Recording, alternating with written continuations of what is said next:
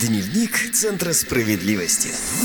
Здравствуйте, с вами Дневник Центра справедливости и я ведущая программы Ксения Измайлова, а также юрист Федерального информационно-аналитического Центра защиты прав граждан Наталья Сапрыгина. Здравствуйте. Сегодня в выпуске.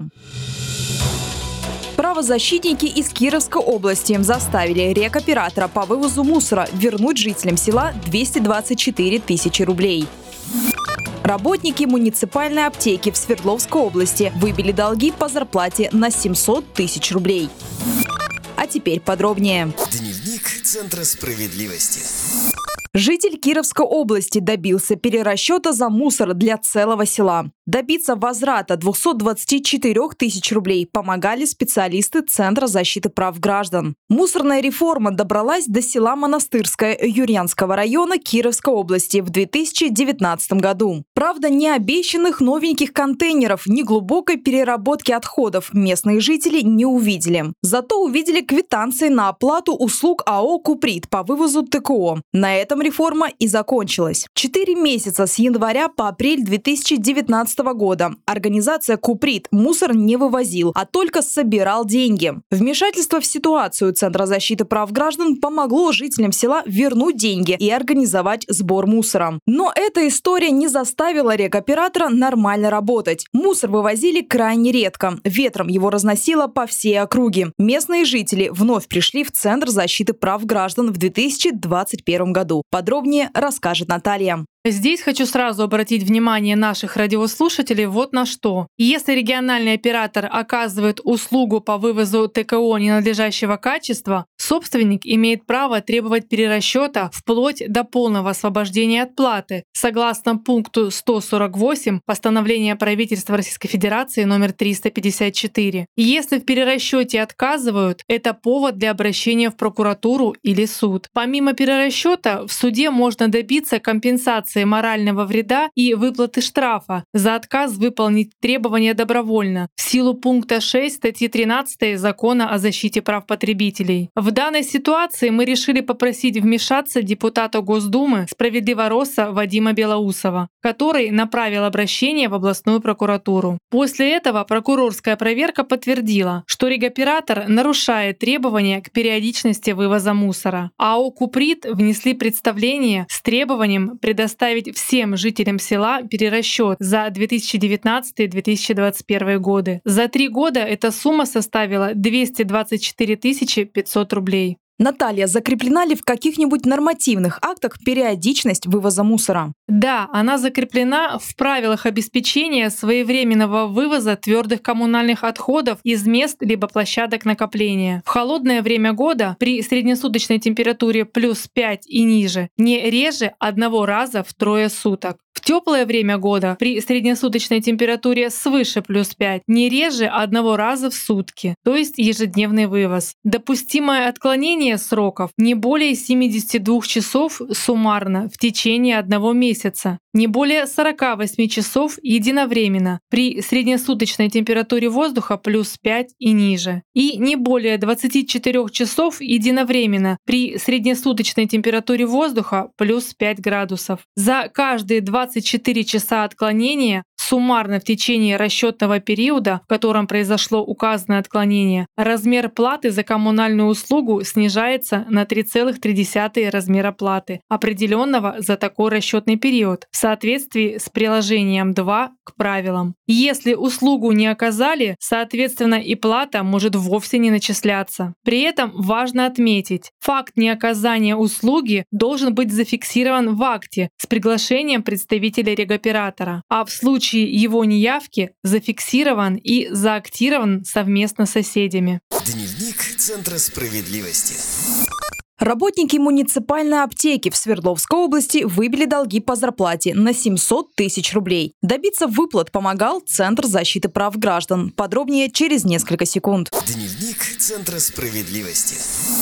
Еще осенью 2020 года в Центральной районной аптеке номер 127 в поселке Белоярском Свердловской области начались задержки зарплаты. Только через прокуратуру фармацевты выбили все долги за несколько месяцев. Но в 2021 году опять начались задержки. За январь текущего года работодатель расплатился в срок, а потом работники аптеки снова сидели без денег два месяца – февраль и март. А в апреле сотрудников уволили в связи с сокращением штата, но долги так и не выплатили. С жалобой на работодателя семеро фармацевтов обратились в Центр защиты прав граждан в Екатеринбурге. Работодатель нарушил трудовое законодательство. Сотрудниками должны были полностью рассчитаться в день увольнения, выплатить долги по зарплате и выходное пособие, а также компенсировать неиспользованный отпуск. Эти трудовые права закреплены в статье 140 Трудового кодекса. Ничего этого сделано не было. В такой ситуации нужно жаловаться в трудовую инспекцию или прокуратуру. За нарушение трудового законодательства работодателю грозит административная или уголовная ответственность.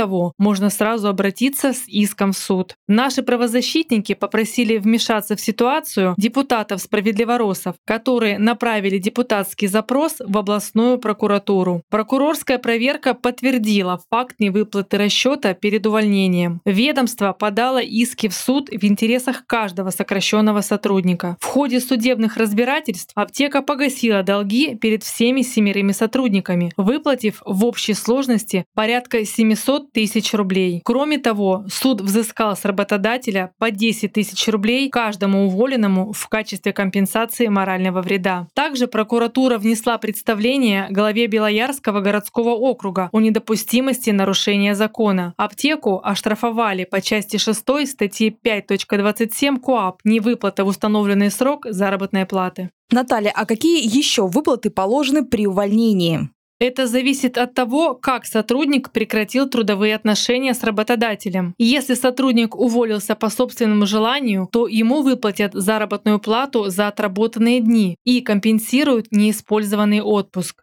Согласно статье 140 Трудового кодекса, все выплаты выдаются в последний рабочий день. И если сотрудника сократили, помимо выплаты зарплаты за отработанные дни и компенсации за неиспользованный отпуск, ему полагается еще выходное пособие в размере среднемесячного заработка, а также за ним сохраняется средний месячный заработок на период трудоустройства. Но работодатель платит только два месяца. В отдельных случаях срок могут продлить до трех месяцев либо по соглашению сторон работник может сразу получить компенсацию за досрочное сокращение. При этом о сокращении работника должны предупредить не позднее, чем за два месяца до даты увольнения, а предупреждение должно быть сделано персонально и под роспись. До истечения двух месяцев трудовой договор может быть расторгнут при получении от работника письменного заявления о согласии на досрочное расторжение трудового договора с выплатой дополнительной компенсации в размере среднего заработка.